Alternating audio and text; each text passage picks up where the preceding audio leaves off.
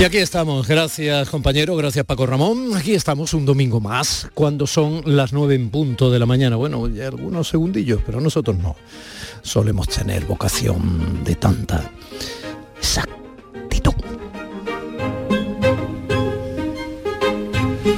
Bueno, pues a la gente de Granada que está disfrutando de su feria, pues eh, mucha diversión, mucho paréntesis de ocio y descanso y de identidad con los suyos.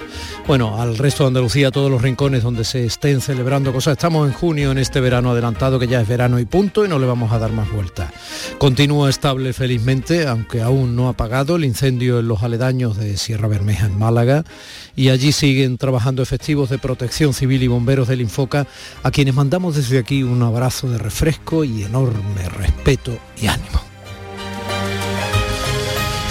Pero por lo menos parece que los mayores riesgos están ya controlados, los incendios y conatos en localidades de Huelva que ayer también nos tuvieron, ayer y antes de ayer nos tuvieron muy preocupados, ya se controlaron. El susto del de Torrox en la sarquía malagueña quedó apagado. Verano tras verano, este más adelantado que ninguno, corre el riesgo de cargarse el refrán con los peligros que trae para una fauna que en Andalucía eh, una flora que en Andalucía es muy extensa y que cada vez está más castigada, incendio sobre incendio. Hasta el 40 de mayo no te quite el sallo, decía el refrán, pues esta vez nos lo hemos tenido que quitar claramente antes. Por lo demás, estamos hoy a un domingo del 19J, o sea, a una semana de las elecciones andaluzas, a una semana del domingo próximo, día en que los servicios informativos de esta casa les ofrecerá una programación especial de seguimiento de la jornada electoral. Otra vez la misma historia, hay que ir a votar. Vota, no se fiel, tenemos experiencia. Vota por el cambio, pero Miren, a mí me ha mm, llegado y a mí me hace ilusión porque yo, por generación, pues sigo considerando cada elecciones no como un motivo para la frustración, el descrédito, el desencanto. Haya cada cual lo que quiera o no quiera votar y obviamente desde su capacidad crítica y en el momento de su vida en que esté, pero yo considero que todo esto sigue siendo una fiesta de la libertad y la democracia, por muy imperfecta que sea. Y eh, la libertad y la democracia lo que nos trae son discusiones, de mayor o menor calidad, pero discusiones, debates.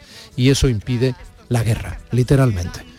El ejercicio de la democracia y del Estado de Derecho no es más que una vacuna contra la violencia, es una medicina a favor de la convivencia. Y yo sigo creyendo en ello. Y si queremos mejorar nuestra democracia, pues estupendo, hagámoslo, hagámoslo. Y votemos siempre a los que consideremos mejores y censuremos a los que consideramos que eh, no lo hayan sido.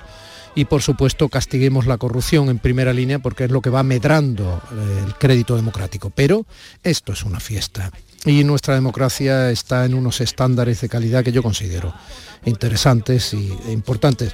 Y por eso me hace ilusión que me hayan llegado todas estas cartitas que yo aquí voy a abrir junto a usted. Por ejemplo, eh, la primera que hablo, así al, sin ningún juicio periodístico. ¿eh? La primera que abro es, viene en formato pequeñito, tienen dentro evidentemente la papeleta de votos, es de Ciudadano, la papeleta de votos tiene el membrete de Ciudadano y eh, viene a decir que eh, con Ciudadanos en el gobierno, Andalucía, el cambio que funciona, haciendo hincapié en que ha sido partido de cogobierno en el actual gobierno andaluz que ya termina y por eso dice el cambio que funciona, hace hincapié a la importancia que ha tenido Ciudadanos, según Ciudadanos, en la estabilidad y en el funcionamiento para bien del gobierno actual. Cojo otro, eh, tengo en la mano la foto de Teresa Rodríguez, igual que antes tenía la foto de Juan Marín, y el lema es Andalucía en defensa propia. Eh, propia y en defensa. En defensa porque evidentemente va eh, contra el gobierno actual en el sentido de que se considera una alternativa y porque eh, propia porque plantea Teresa Rodríguez en solitario ya esta vez un frente andalucista. ¿no? Lo curioso es que en la papeleta de voto de Adelante Andalucía, el partido que lidera Teresa Rodríguez, está su foto. No está el icono o el imagotipo del partido, sino me está recordando cuando estuvo la foto de Pablo Iglesias precisamente, aunque no se lleven especialmente bien o sí, eh, eh, en la iniciativa eh, de origen de Podemos. ¿no? Bueno, pues aquí está su foto y, y, su firma, porque en el mensaje en el que alude al orque, etcétera, también termina con su firma personal. Candidatura muy personalizada. Tengo ahora en la mano cambio real y es la, un momentito, hay una fotografía en el, en el reverso del tamaño folio del mensaje enorme a color de Macarena Olona. Está claro que también hay una personalización en el efecto que pueda tener la personalidad de Macarena Olona dentro de la campaña electoral y pone vamos a lograr, lo subraya en amarillo, un cambio real y la bandera española en rojo y amarillo está debajo de las dos palabras cambio real, en clarísima alusión a que el cambio que eh, abandera eh, el actual gobierno andaluz de Juanma Moreno no es real y ellos sí, ¿no? Bueno, pues esta sería un poco la clave.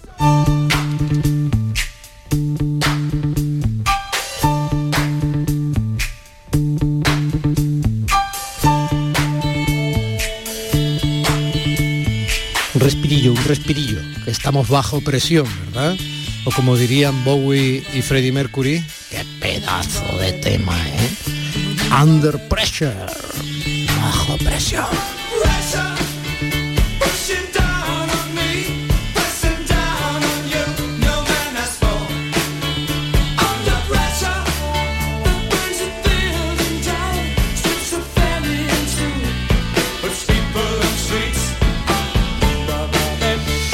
La fotografía a color de Inmaculada Nieto que pone Inma Presidenta y tiene alrededor tres líneas de color, supongo que muy intencionadas. Una es morada, en alusión, entiendo, a la bandera republicana, otra es verde, en alusión evidentemente a la bandera andaluza, y una central que no identifico exactamente si es naranja, roja, amarilla, en identificación un poco de bueno, una especie de bandera republicana andaluza, bueno, algo así vería yo, ¿no? Que luego se ve en una especie de arco iris que también caracteriza por Andalucía.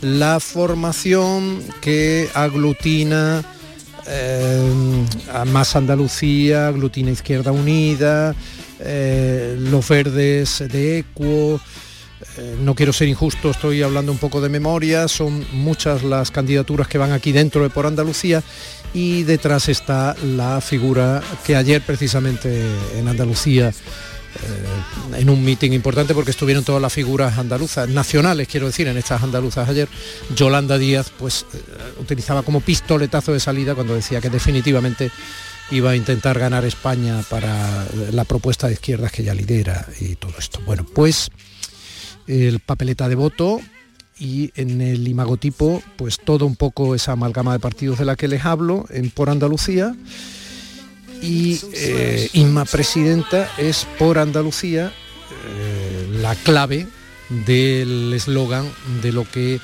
plantea esta carta electoral que yo he recibido también en mi buzón.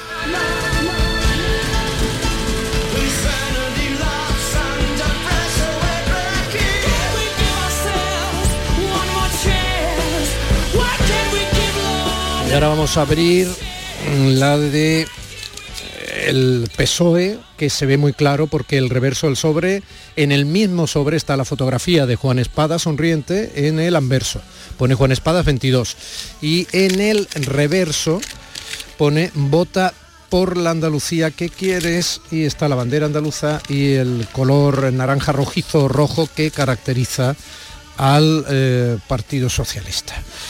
Eh, la fotografía, insisto, de Juan Espada sonriente porque a las elecciones, sobre todo cuando uno se presenta durante la campaña electoral, hay que llegar llorado.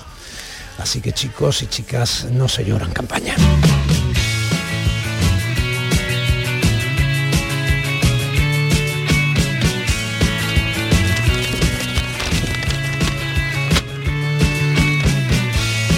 Por eso este Boys Don't Cry de Cure que está sonando ahora mismo. Vota por la Andalucía que quieres. Hay eh, papeleta de voto, hay también sobre para meter la papeleta de voto. En las otras que he ido abriendo no había sobre, solo la papeleta de voto. Y eh, en rojo y en negro sobre blanco la letra de los puntos eh, con los que pretende, de promesas electorales, con los que pretende la candidatura del exalcalde de Sevilla, el señor Juan Espadas, pues Andalucía PSOE a tu lado, veo que aquí hay junto a un corazón, veo que también hay aquí una especie de sublema eh, al lado de por la vota por la Andalucía que quieres. Esta es la del Partido Socialista.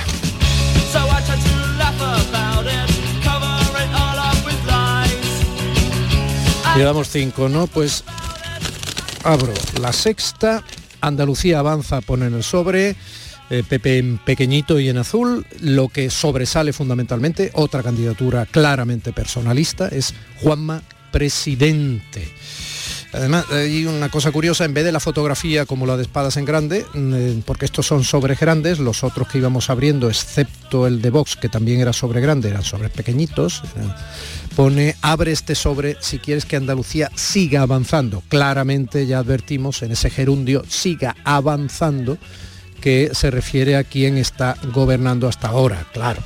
Andalucía avanza y la carta empieza con un querido amigo, querida amiga y también la firma personal cierra el comunicado absolutamente personalizado también de eh, Juanma Moreno que pone Juanma presidente y hasta aquí insisto el domingo que viene son las elecciones andaluzas. Eh, Canal Sur Radio hará una programación especial durante todo el día, previo jornada, votaciones y luego el recuento.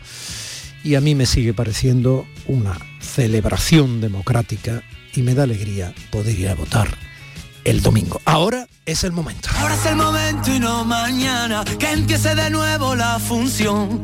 Ahora que ya no pierdo la calma ante tanto tonto de ocasión. Como es el momento de este niño Carrasco. Don Manuel, porque hay que llamarle de Don ya, que ayer metió a 75.000 personas en Sevilla en su concierto, pelotazo. El niño parece los Rolling en la convocatoria que tiene los, en fin, la fuerza de este niño de Huelva que nos ha gustado siempre. 12 de junio de 2022. ¿Y quién anda hoy en el control central en Sevilla? Irene López Fenoy está en el control central de Canal Sur Radio en Sevilla facilitando que nosotros emitamos nuestro programa desde el centro de producción de Canal Sur en Málaga. José Manuel Zapico realizando María Chamorro y Primisán en la producción y en las redes. Y un servidor, Domi del Postigo, que asume, como sabe, por favor, créame, se lo ruego, con mucha humildad la dirección ante el micrófono, con el empeño de darle este abrazo que ya les estoy enviando desde este lado de la radio pública de Andalucía, invitándote a disfrutar de este día de, de hoy, pese al dolor y la poca gloria de lo que estamos viviendo a las puertas de Europa. Ahora vamos a hablar de eso, con la sangrienta invasión de Ucrania ordenada por el presidente ruso Vladimir Putin. Bienvenidos a nuestro día de, de domingo Ahora es el momento, a nuestra segunda mañana de desembarco en los oídos de tu corazón y tu entendimiento en este fin de semana, Andalucía. Y os invito a escuchar este día de hoy en Canal Sur Radio con la pregunta de siempre, porque ahora es el momento.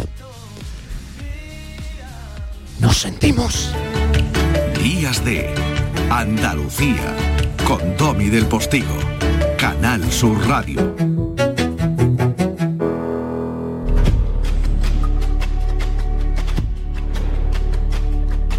Se cumplen 106 días de invasión bélica de Ucrania y no hemos dejado de verlo esta semana en la prensa y también hemos podido leerlo en el informe de la ONU y de esa ONG internacional que es la Estrada. ¿no? La violación de mujeres se repite como arma de guerra.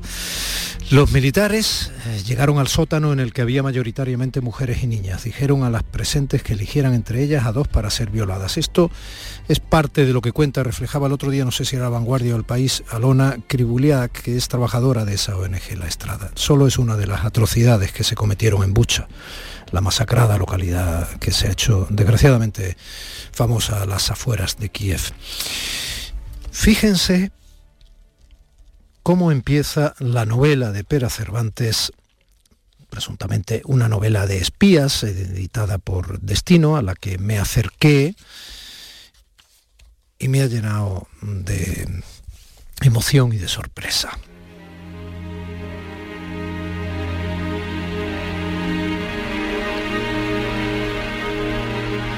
La joven de los ojos almendrados revivirá todo lo ocurrido con minuciosa precisión. El instante en el que se derramaron las primeras luces sobre un manto blanco estriado por la sangre. Las delgadas capas de hielo crujiendo bajo sus pies descalzos de un azul indeciso. La cadencia errante de su caminar entre aquellos cuerpos inertes esparcidos por la colina congelados en esa mueca extraña y definitiva que solo esbozan quienes han perdido la vida a traición. El cálido hilo carmesí que le recorría la entrepierna y ese molesto zumbido en el oído izquierdo que terminará produciéndole una sordera leve e incurable. El momento atroz en el que descubrió el desenfocado rostro de su padre sobre la cuneta, con los labios apergaminados y un orificio chamuscado en el centro de una frente curtida por la intemperie. Recordará también la inefable inercia que la llevó a seguir caminando sin rumbo, confusa, sola, cegada por el brillo de la nieve. Sostenía con las uñas rotas una cartilla de identidad serbia. La acreditación se le había caído al más alto de los tres paramilitares cuando en la penumbra de un pajar se había apresurado a bajarse los pantalones. Cada vez que la joven rememore lo sucedido, las escenas se solaparán sin un orden concreto. Desde el instante en que el fogonazo de una linterna cegó su mirada espantada en la habitación que la había visto crecer, hasta el momento en el que uno de ellos, atenazándola de un brazo, la había obligado a caminar casi desnuda bajo el reflejo pálido de una luna esmirriada.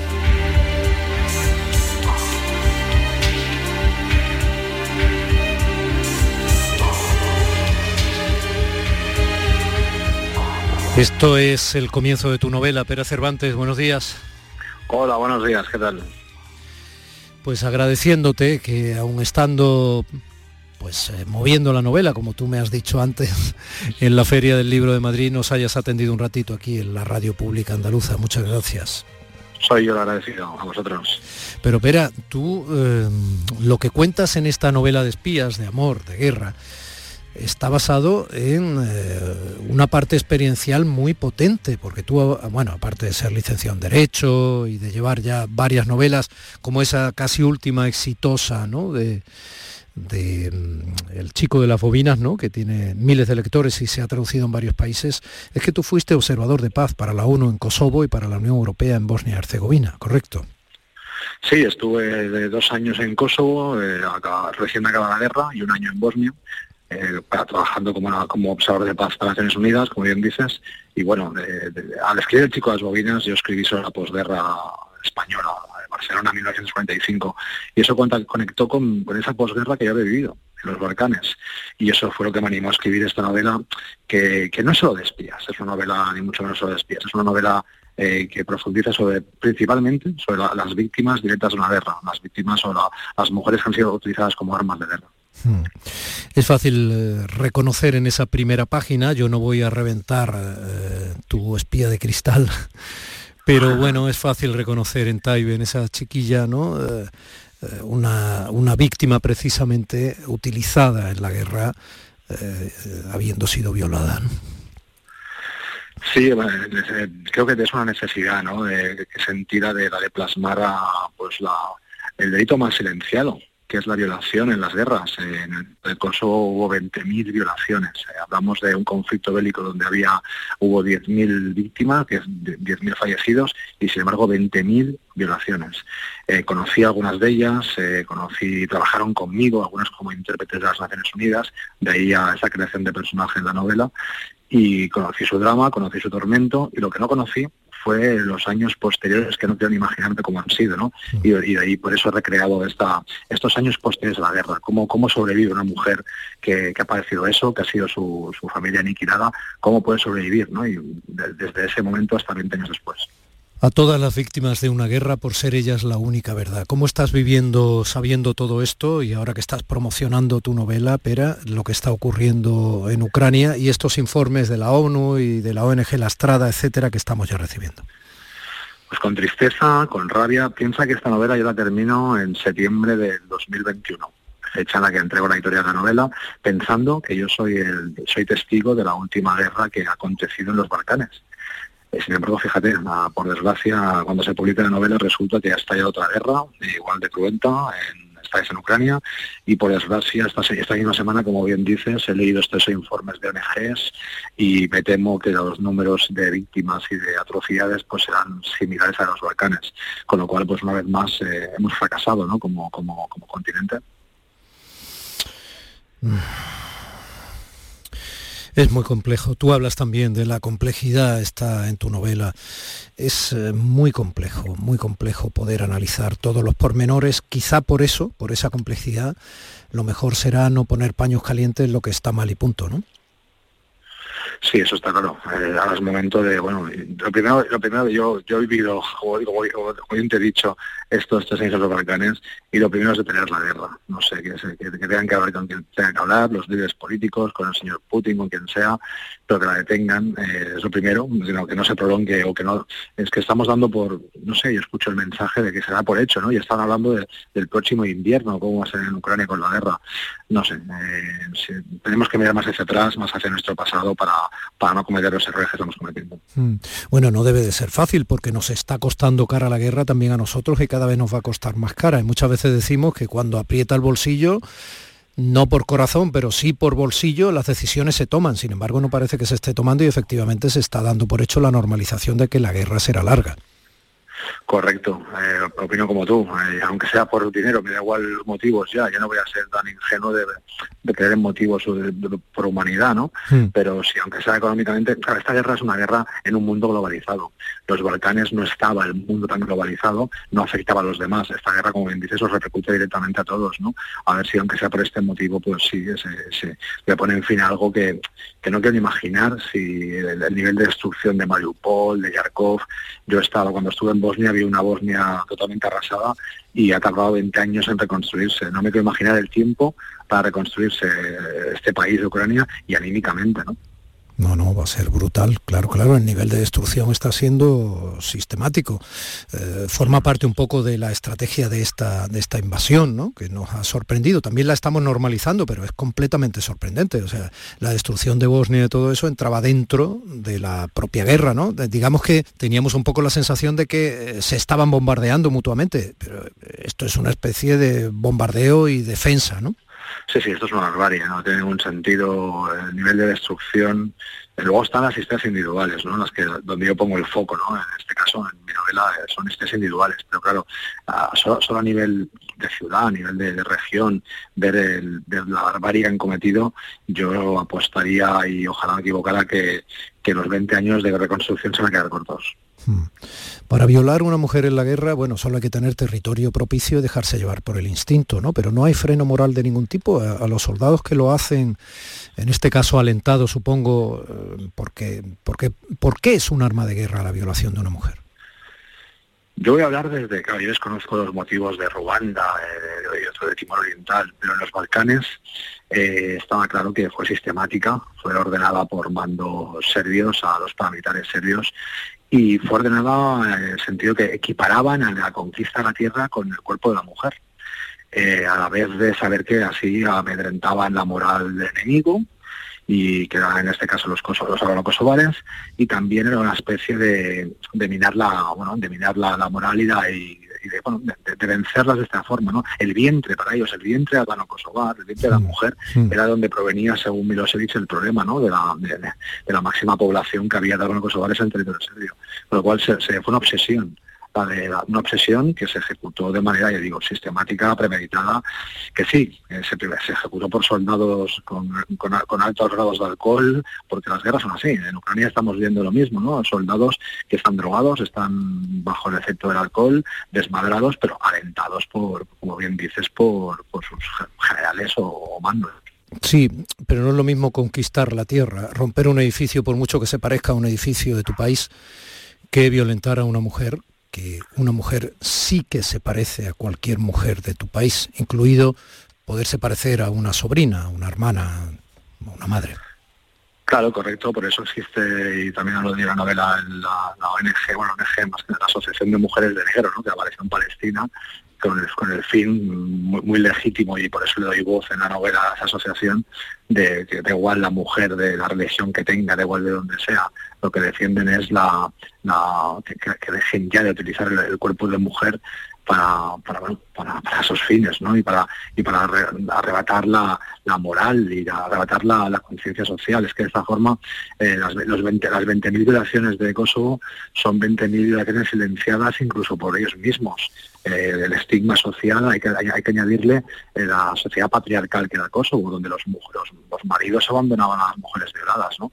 Entonces eso, es una, una, una, barbarie, es una, una triple victimización casi eh, a las mujeres violadas y a veces con sus hijos, porque son hijos que nacen huérfanos y estigmatizados, ¿no? En ocasiones. Eh, sí, bueno, esa es otra herencia, ¿no?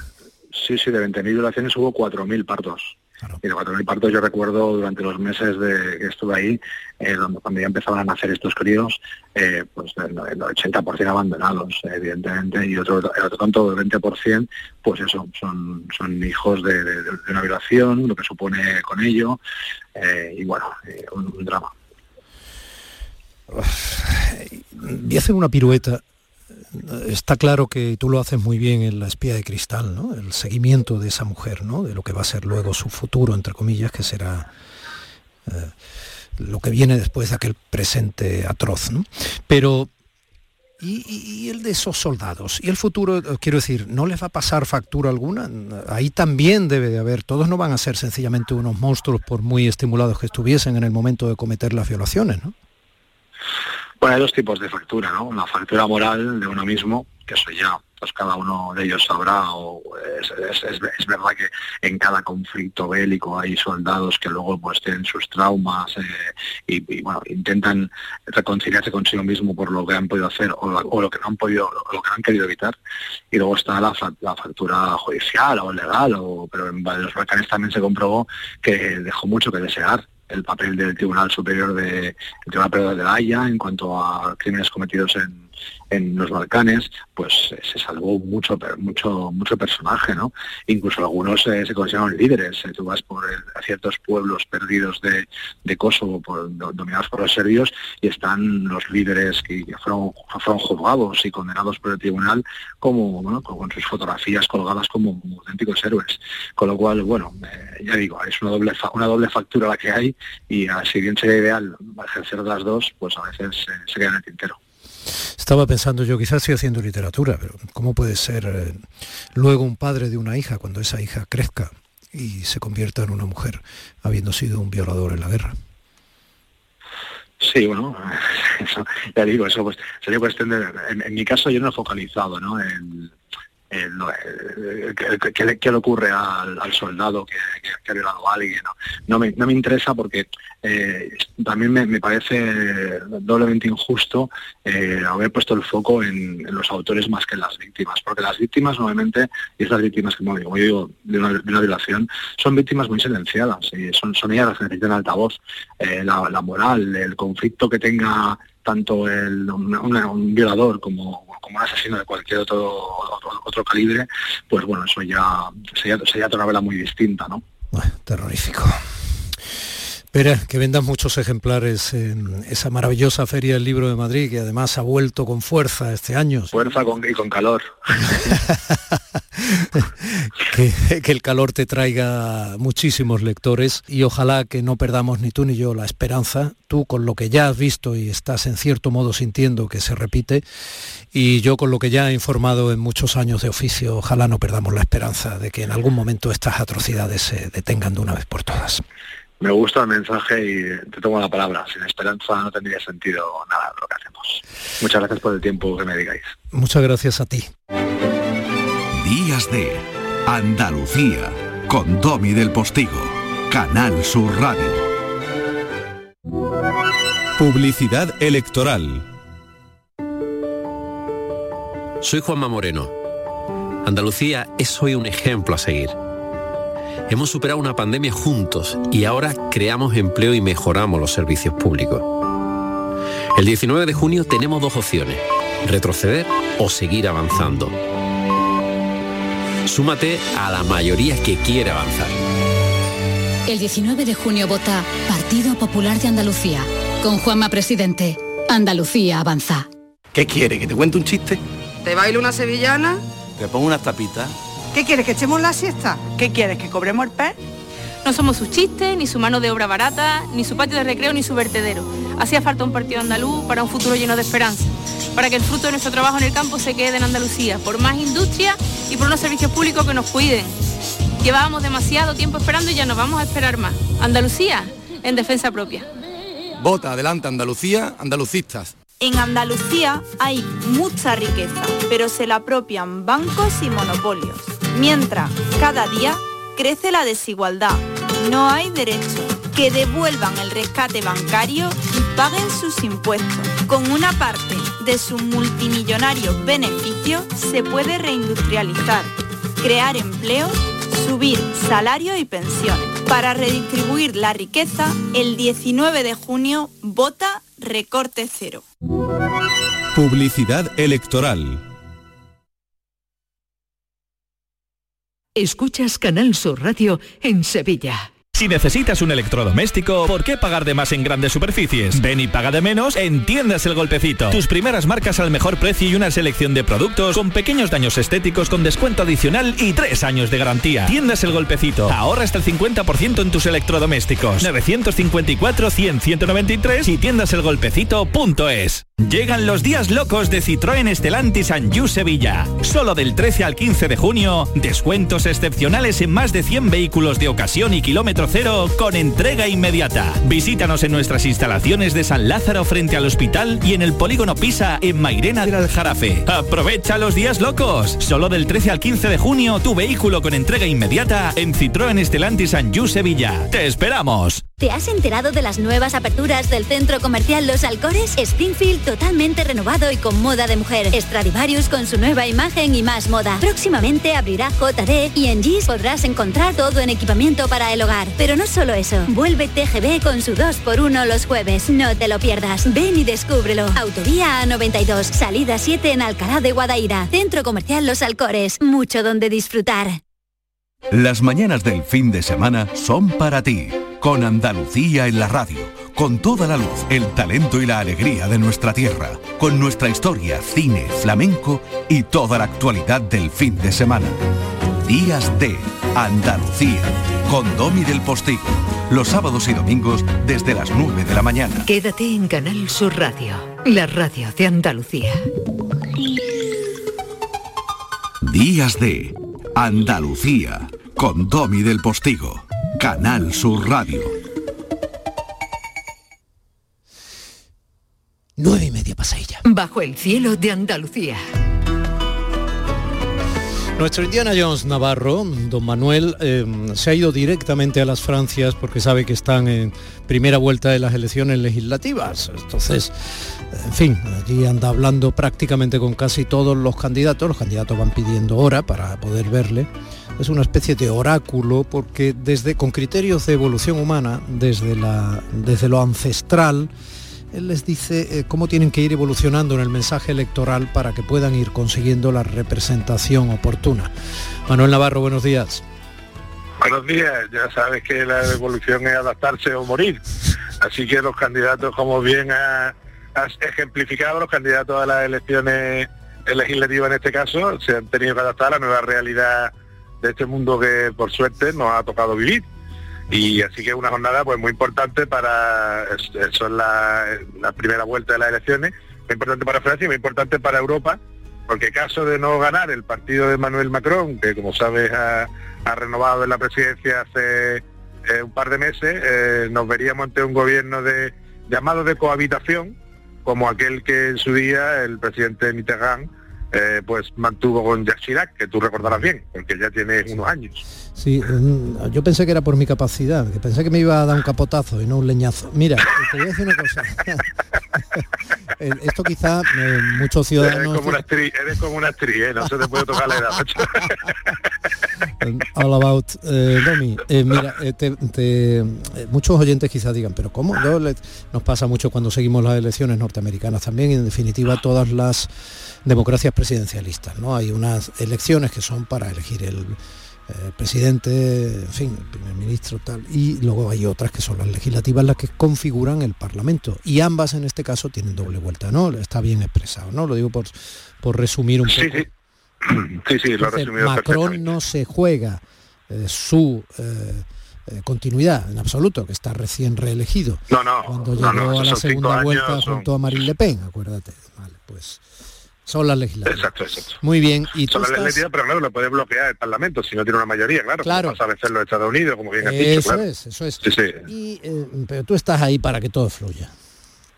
Sí, sí, yo estoy aquí para que todo fluya, para que la cosa ha fluido bien esta semana. La verdad que ha sido una semana muy bonita por aquí, por esta zona, una semana preciosa, recordando viejos rodajes, por ejemplo, ¿no? Recuerdas que un documental además que yo tengo mucho cariño y que tú presentaste en el, en el cine Albeni, eh, Luz de Mar y, y Pablo Ruiz Picasso, que hicimos hace tantos años ya. Y bueno, hemos pasado también por todos estos sitios de Antibes, de Moguín, de esta zona picasiana. Pero bueno, si te parece, vamos a hablar también de una ciudad que tú conoces bien, porque no obstante ha sido ni más ni menos que presidente del jurado del Festival de Cine. Eh, del Festival Cine de Marsella, sí. Sí, estás bien Sí. informado. Sí, Estoy bien informado. sí, sí. Pues aquí, informado. Te lo, esta te mañana- lo- te lo he dicho yo hace cuatro minutos, cuando estábamos en publicidad. Bueno, hombre, pero eso, la información es siempre, mientras más fresca, mejor. Bueno. Oye, yo estoy aquí al lado de, estoy aquí al lado de Marsella, en en el salón de, de Provence, que es donde murió Nostradamus, por cierto. En Marsella Michel de Notre Dame. hacemos un poquito, oh, qué maravilla. Hacemos un poquito de, de turismo rápido porque es una ciudad. Sí, sí. A mí me recuerda eh, a las ciudades litorales andaluzas, eh, algunas, ¿no? Y también del, del- incluso sí, del arco alicantino por ahí. Marsella Sí, tiene sitios alucinantes. Si, si subimos a la ermita esta de los pescadores que tiene es Notre Dame de la Mer, me parece que se llama, la ermitita ha subido arriba ese monte. bueno. esa, esa Eh, no, no, he esa- po- no he podido subir. bueno, es una iglesita pequeña que está Sí, sí, las sí. y, y dentro cuando entras tiene barquitos colgados del techo. Muchos Sí, eso es una tradición de aquí. Eso sí, sí lo, lo he llegado a ver, por ejemplo, la iglesia de la Esperanza de Canes, que también tiene la basílica, que también tiene barcos, barcos colgados. Es una tradición eh, de esta zona que, como dices, recuerda mucho al, al Mediterráneo eh, español y de hecho todo el, toda esta zona sur recuerda mucho a España, ¿no? Hay una gran afición taurina, por ejemplo, como bien saben, ¿no? Esta semana hem- hemos vuelto a visitar los, los anfiteatros de Arles y de y de Nimes que, que son empleados habitualmente como, como plazas de toros, ¿no? Lo sabe, eh, como conocen nuestros espectadores, son unos sitios realmente espectaculares. Espectaculares. Y, y- y toda esta zona recuerda recuerda mucho a, a la península ibérica, también a Italia, ¿no? Este mundo del Mediterráneo que realmente se parece se parece tanto y en el que tanta relación hemos tenido unos con otros, ¿no? Eh, Marsella, Masalia es una fundación eh, focea en torno al siglo VII, octavo antes de Cristo, eh, son gente que vienen de, del Asia Menor, eh, de cultura griega eh, arcaica y, y es una es una zona que tiene gran relación con el mundo etrusco, con el mundo íbero, eh, o sea que, que muy muy cercano muy cercano a, a- a nosotros no Roma por supuesto tiene una gran una grandísima implantación en, en todo esto en todas estas grandes ciudades la vía domiciana pasa por aquí. Mira te voy a contarte una curiosidad que me ha hecho mucha gracia porque sabes que esto- son las Galias claro no O sea, la- las Galias las las tomó la guerra de las Galias la, la hizo Julio César como bien sabéis. Y hay una célebre frase que es la que todo el mundo dice cuando mm, quiere decir que la suerte está echada que es alea jacta es o jacta leaes, ¿no? De eso no se ponen muy de acuerdo los, los expertos como hay que decirla, ¿no? Y, y esa suerte está echada, en- dicen también los, los filólogos, los expertos, que lo que se refiere es a los dados están, los, los dados han sido arrojados, ¿no? Y aquí en la tienda de los museos venden dados romanos, con números romanos. ¿No te parece una cosa grandiosa? Yo ¿En me parece una cosa- Yo no, sí, no lo sí, he visto, qué bonito. Sí, sí, es una cosa muy bonita, ¿no? Entonces la gente se compra sus dados, ¿no? Y, y está muy, y es una cosa muy muy original porque te lleva directamente a esa guerra de la Galia, a ese Julio César y a, profundizar ya en ese mundo todo lo que cada uno eh, pueda eh, o quiera. Eh, volviendo a Marsella, y como lo prometido es deuda, ya te dije que haría una visita al, castillo de If, que es una fortaleza que está en la, propia boca de la bahía de, de Marsella y que es un sitio que tiene más fama por lo que le viene de la ficción que por lo que le viene de la realidad, aunque lo que le viene de la realidad tampoco es poco, ¿no? Pero todos nuestros oyentes recordarán la famosísima novela mundialmente conocida de, Alejandro Dumas, el conde de Montecristo, ¿no? En la, en la isla, en el castillo de If, que está en una isla, es donde está la prisión, que es la que fue eh, injustamente condenado el conde de Montecristo, ¿no? Este personaje que, bueno, que es casi un estereotipo, ¿no? Porque sufre la traición, sufre el mundo antes, exactamente, ¿no? Y que, bueno, ahí parece que, que Dumas se, se inspiró en un eh, en su visita a la isla y, montó la historia del cura que le ayuda a, fugarse, ¿no? Sí. Porque claro, esta isla tiene como, como tiene la isla de Elba o como tiene Alcatraz, ese halo de maldición del que va no vuelve, ¿no? Te han condenado a, ese, presidio, te han condenado a estar ahí y ya cuando los que te mandan ahí, ahí se va, pero no se vuelve, ¿no? Es, un puntazo cuando vas a Marsella y ves el castillo de If en esa especie de penacho de roca en medio del mar. Eh, es, claro, tú tienes la literatura en la cabeza, o sea, no puedes evitar estar viendo como ahí dentro en una de las celdas acaba metiéndose en el saco donde estaba el cadáver de su compañero de celda, el propio Mundo Dantes, cosiendo desde dentro ese saco y es arrojado por una de los ventanucos al mar, con el riesgo de que pegue un toque en alguna roca y, lo que quede dentro del saco sea carne picada, pero Sí, sí, porque hay tanta roca, sí. Pero... Claro, pero no es así, pero ya es difícil que una vez que cae al fondo del mar, bueno, ya está.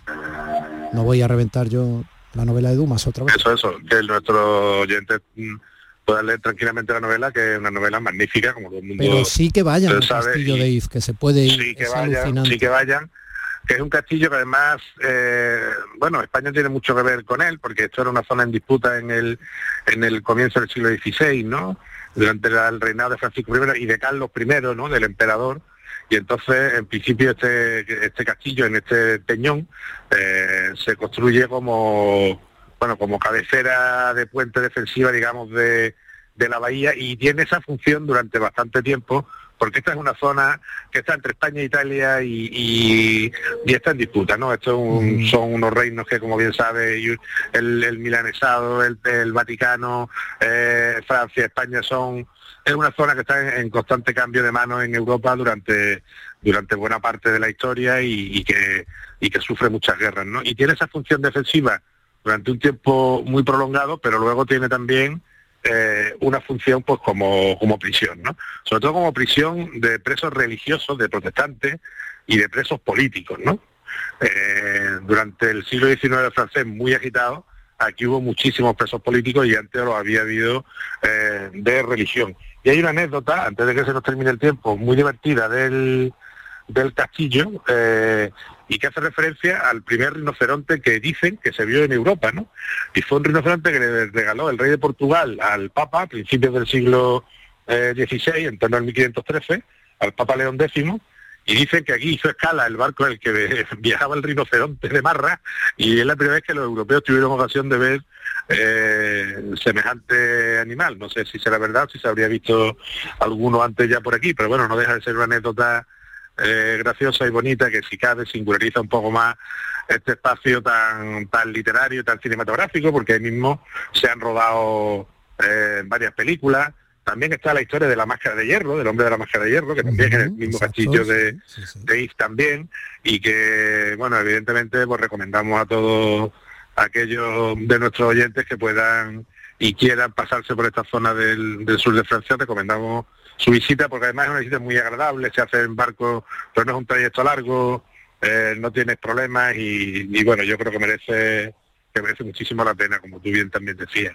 Mm, hay gente que vive en su barco, en el Puerto Viejo, porque están los dos juntitos, Puerto Viejo y Puerto Nuevo. Luego es muy, muy interesante lo que se ha hecho en Marsella, en todos los aledaños del puerto, porque han ido aprovechando todos los edificios industriales, convirtiéndolos en restaurantes o en centros comerciales o en edificios administrativos que son eh, completamente vivos. y, es un puerto muy muy integrado en la ciudad, es decir, realmente en los barcos y ves el teatro está al otro lado del barco, es decir, no, no tiene, no hay vallas por medio, no hay barreras que separen, es decir, directamente se entra al- a la zona de los, de los embarcaderos, un puerto con muchísimos eh, muchísimos barcos, Sí, vamos, sí, sí, es un puerto importante. sí.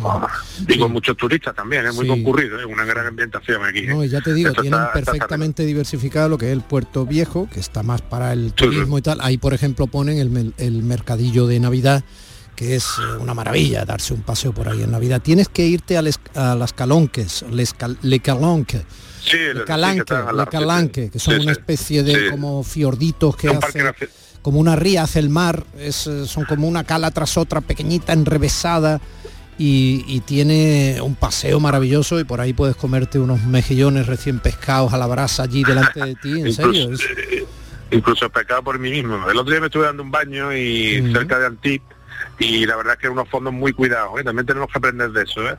Eh, mucha vida bajo el mar, eh, el agua muy limpia, todo muy cuidado. Hay que ir buscando los buenos los buenos modelos, como en este caso. Indiana Jones Navarro, nuestro Manuel Navarro, está hoy hablándonos desde Marsella, desde Marsella, una ciudad mucho más cercana de lo que probablemente muchos de nosotros creamos o no conozcamos. Y es una visita estupenda, es una visita estupenda. Y nuestra condición de europeos nos lo permite. Yo estaba hoy celebrando la democracia sin pudor, pese al desencanto, el descrédito, la calidad muchas veces del ejercicio político, lo que queramos, pero es nuestra salvaguarda el Estado de Derecho, mejor o peor, habrá que ir apretando en darle la máxima calidad posible, nuestra salvaguarda de la convivencia contra mm, la guerra y la corrupción que solo nos lleva al caos y a estados totalitarios. Un abrazo muy grande, Manolo. Aquí está el maestro Gil de Galvez, envidioso que quiere hacer tu sección. Sí, te la, voy- te la voy a robar. Yo, vamos, cuando acabe me voy para allá y lo primero que vamos a hacer es subir a la ermita esa que ha dicho Domi ahí al monte arriba, pero rápido. Seguro que sí, seguro que sí. Oye, un abrazo muy fuerte a los dos, ¿vale? Venga, un abrazo. Nos vemos pronto, un abrazo fuerte. Días de Andalucía con Domi del Postigo, Canal Sur Radio. Aquadeus, ahora más cerca de ti, procedente del manantial Sierra Nevada, un agua excepcional en sabor, de mineralización débil que nace en tu región. Aquadeus Sierra Nevada es ideal para hidratar a toda la familia y no olvides tirar tu botella al contenedor amarillo. Aquadeus, fuente de vida, ahora también en Andalucía. Celebra el Día Mundial del Medio Ambiente con Social Energy. Únete a más de 3.000 clientes satisfechos con nuestras soluciones fotovoltaicas. Realizamos un estudio gratuito para ahorrar hasta un 70% de tu factura eléctrica y te regalamos un cheque de 200 euros en Amazon. Pide tu cita en el 955 44 11 11 o socialenergy.es y aprovecha las subvenciones disponibles. La revolución solar es Social Energy. ¿Por qué Agua Sierra Cazorla es única? El equilibrio de su manantial es único, el más ligero en sodio, la idónea para la tensión arterial, más rica en magnesio, calcio y bicarbonato. Y ahora Agua Sierra Cazorla con los refrescos saludables de verdad, sin azúcar y sin gas, más naranja y limón. Agua Sierra Cazorla, la única en calidad certificada.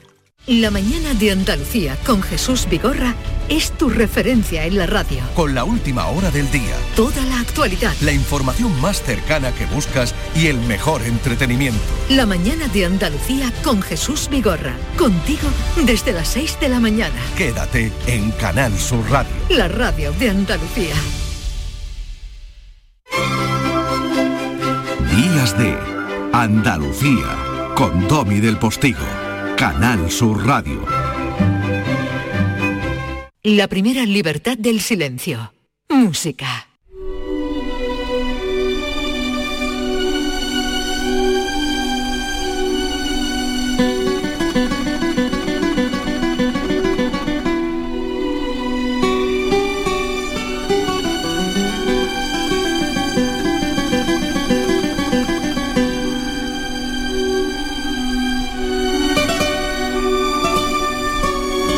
Qué evocador suena esto, José Manuel. Oh, es precioso. Mira, te leo una cosita. Dice, este movimiento único en su belleza inmaculada y atmosférica podría convertirse en un verdadero hit de orquesta. Hans-Peter Müller en Die Bell de Berlín, que sabes que es el principal diario de, de Alemania. Esto es el nocturno de, de Córdoba, que pertenece a Nocturnos de Andalucía, del maestro Lorenzo Palomo, que es eh, hoy el, protagonista de, nuestra sección, eh, interpretado por Pepe Romero, eh, dirigido ni más ni menos que por Rafael Fribes de Burgos y tocado por la Orquesta de Sevilla. Esto fue estrenado en el año 95. Bueno, Lorenzo Palomo es un compositor cordobés, nacido manchego, además no lo va a poder explicar luego, que pasó toda su infancia en Pozo Blanco. exactamente, fue fue y, la juventud y en Córdoba donde estudió piano y armonía, o sea Eso es, o sea, fue fortuito su nacimiento eh, en Ciudad Real porque el padre era militar y estaba allí destinado, según me, pudo contar. Bueno, estudió en Barcelona, ¿eh? en el Conservatorio Superior, ni más ni menos que con Zamacois, que la gente que está en, el, ya cuando llega al Conservatorio de Barcelona tenía 20 años. Exactamente. Era, era un, fijaros qué estilo compositivo tiene, un, verdadero crack. En el año 73 nombrado director titular de la Orquesta de Valencia, de la Sinfónica de Manila, fíjate qué exótico. Su música se ha, sido, ha sido interpretada en las salas más importantes del mundo entero, por las orquestas más importantes su catálogo principal grabado para la, el sello Naso, maravilloso, la Orden de Isabel la Católica. Sabes que la Orden de Isabel la Católica se concede a, los españoles que hacen fuera de España por nosotros, ¿no? Y, Lorenzo Palomo hoy día es el compositor español más tocado de todos. Eh, bueno, se fue a, a vivir a Berlín en el año 81 miembro estable de la Ópera de Berlín, ni más ni menos. Pero es que la Ópera de Berlín, no mucha gente lo sabe, pero eh, por, él fue nombrado director de la Orquesta del Ballet, pero estuvo dirigida muchos años por Jesús López Cobo, eh, su, amigo, gran director que tuvo una gran relación con Málaga, también ni más ni menos por, por Rafael Fribes de Burgos. Eh, en fin, había un núcleo de españoles en la ópera de Berlín importantísimo, ¿no? Bueno, vamos, si, si te parece, antes de hablar con él a oír Cantos del Alma, que se compuso en el año 2002 precisamente eh, por sugerencia de López Cobos. Es una pieza preciosa. Venga.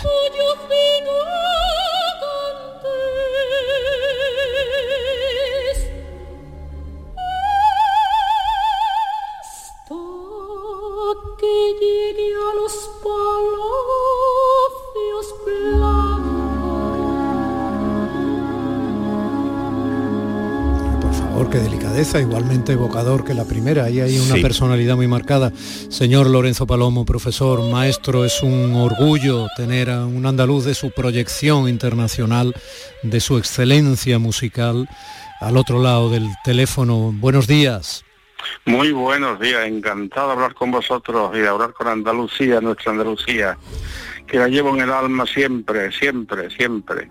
Ha dirigido usted a orquestas y su música, orquestas enormes y su música ha sido interpretada eh, en el Carnegie Hall de Nueva York, en el Symphony Hall de Boston, en el Covent Garden de Londres, en el Auditorium Tchaikovsky de Moscú, en el Santori Hall de Tokio, en el Victoria Hall de... Bueno, yo qué sé.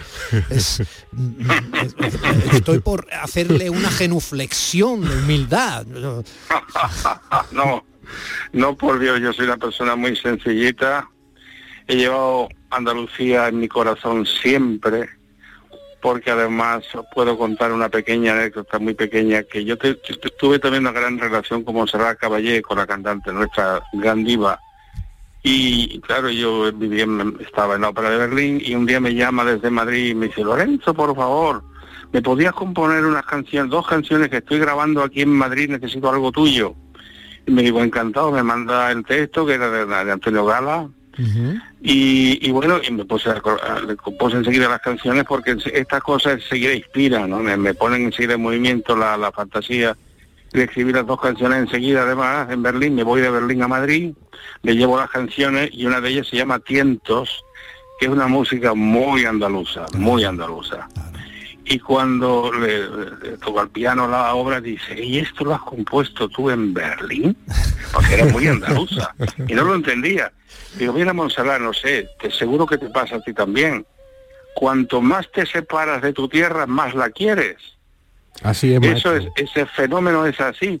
Y, y, en Berlín yo siento Andalucía y España más que si viviera en Andalucía o en España, porque es un fenómeno increíble, esa añoranza que nos da una fuerza increíble de querer nuestra tierra. Y dice, es verdad, a mí me pasa lo mismo con Barcelona, siempre pienso en Barcelona. Y ese fenómeno es, lo normal, lo normal. Claro que sí. Buenos días, maestro. Qué, qué alegría oírle. Qué, qué, bien se le oye. Que está usted en Valencia, ¿no? Estoy en Valencia, hemos terminado anoche una y a la entrega de premios ha sido el presidente del jurado de- del, vamos, del festival de, de- de guitarra, ¿no? Siempre su relación con la guitarra, Con la guitarra. maravilloso, que ahora vamos a ir a algunas composiciones. Eh, fíjate, eh, te he sacado aquí eh, Dulcinea, dirigido por Martínez Alpuente, que la estrenó en, en América por primera vez. Martí- Mar- Gómez Martínez. Exactamente, en, en- en México. Ah, bueno, sí, sí, sí. esta es la, versión del año 2016, reciente. Es muy bonita, en- en directo.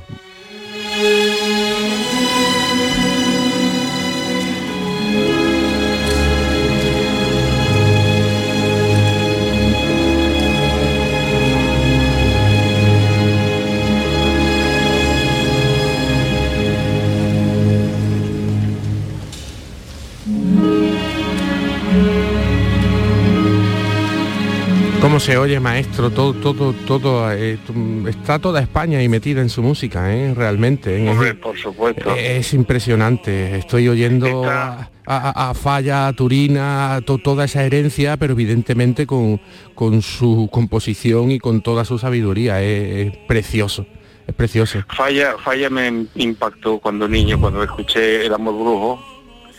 Esa obra me quedó en el alma de una manera que me influenció. O sea, no es que yo no, he querido evitar a Falla, por supuesto, pero esa fuerza de Falla la he tenido siempre en mi, en mi inspiración y en mi fuerza compositiva, porque es que ya desde niño escuché la, la danza del fuego y, y dije, esto es algo diferente de todo, qué fuerza tiene esto.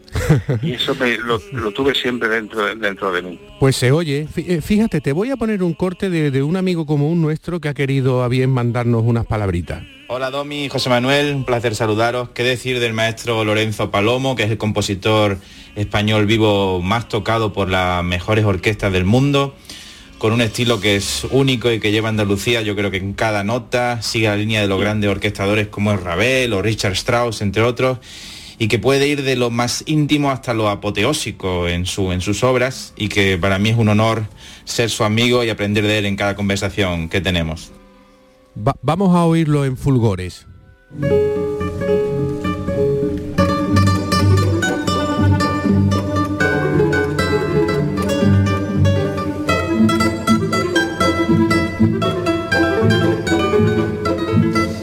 Chispas. esta Sí, sí, sí, sí. No has dicho quién es. Rafael Aguirre, hombre, es un gran malagueño. eh, yo podría decir, y creo que también eh, el maestro lo comparte conmigo, que estamos ante el mejor guitarrista actual. eh, eh, Por supuesto, sin duda alguna, Rafael Aguirre es el mejor guitarrista que tiene España hoy día. Va por el mundo entero llevando nuestra bandera y nuestra música, desde luego, y somos muy gran- grandes amigos, grandes amigos. sí, sí. Lorenzo, ¿usted cómo no tiene la medalla de Andalucía? Eso digo yo. Bueno, porque como es que me he pasado la friolera de 50 años fuera de España. Primero estuve en América, en Estados Unidos, en Nueva York cinco años, luego en California cinco años, que es en San Diego, que es donde, donde conocí a otros malagueños, que Hombre. son la familia de los Romero, Sí. que fueron los que me metieron en la, o sea, los que nos hicimos muy amigos y enseguida eran cuatro guitarristas, imagínate tú, pues bueno, pues el padre y los y los hijos y enseguida Pepe Romero fue el que me dijo los secretos, me dio los secretos de la guitarra. Oh. Esto se hace, esto no se hace, esto así, así. Vaya Y asociación. Los, los guitarristas creen que toco la guitarra y no, pero, pero lo asimilé muy bien con Pepe Romero. Vamos, estuvimos cinco años que éramos, estábamos siempre juntos. Bueno, Y Lorenzo, y era- si, y si no toca usted la guitarra, ¿qué es lo que hace para tener esos 85? Por- 84. 80, bueno, Cuidado, eh, he ido en unos meses. Perdón, eh, perdón, perdón. ¿Qué es lo que hace usted para tener esta, esta energía, esta lucidez, esta, esta Bueno, energía la tengo desde que nací, yo creo que desde que nacía como mi madre. Hola mamá, ¿cómo estás, hija mía? Que te quiero mucho. Eh, la energía la he tenido siempre, que es lo que me ha, me ha- o sea, lo que más me ha ayudado en mi carrera, porque si no tienes energía, fuerza, fe, una gran fe en mí mismo que la tengo desde que nací, vamos, yo, yo, compuse ya, pues, me puse a componer muy, muy de niñito. Y esa fuerza, esa fe te da una fuerza, una energía increíble. Y como creo en mí, eh, porque es la base de todo, tener la fe en el talento que uno tiene, eso es lo que da la fuerza al, al- al artista, tener la fe y la convicción de que uno es bueno, y es así, esto no es falsa modestia, eso es necesario. que un artista sepa si es bueno o si no lo es, también, porque hay mucha gente que se cree que tiene talento y no lo tienen, pero el que lo tiene de verdad tiene que creer en eso y eso le da una fuerza impresionante para luchar. Lorenzo, ha dado usted, ha dado usted una lección de vida. Son las 10 de la mañana y nos tenemos que ir a la información. Ha sido un lujo tenerle este ratito. Le seguimos la pista. Un abrazo muy grande. Un abrazo, maestro. Muchísimas gracias a todos y Andalucía por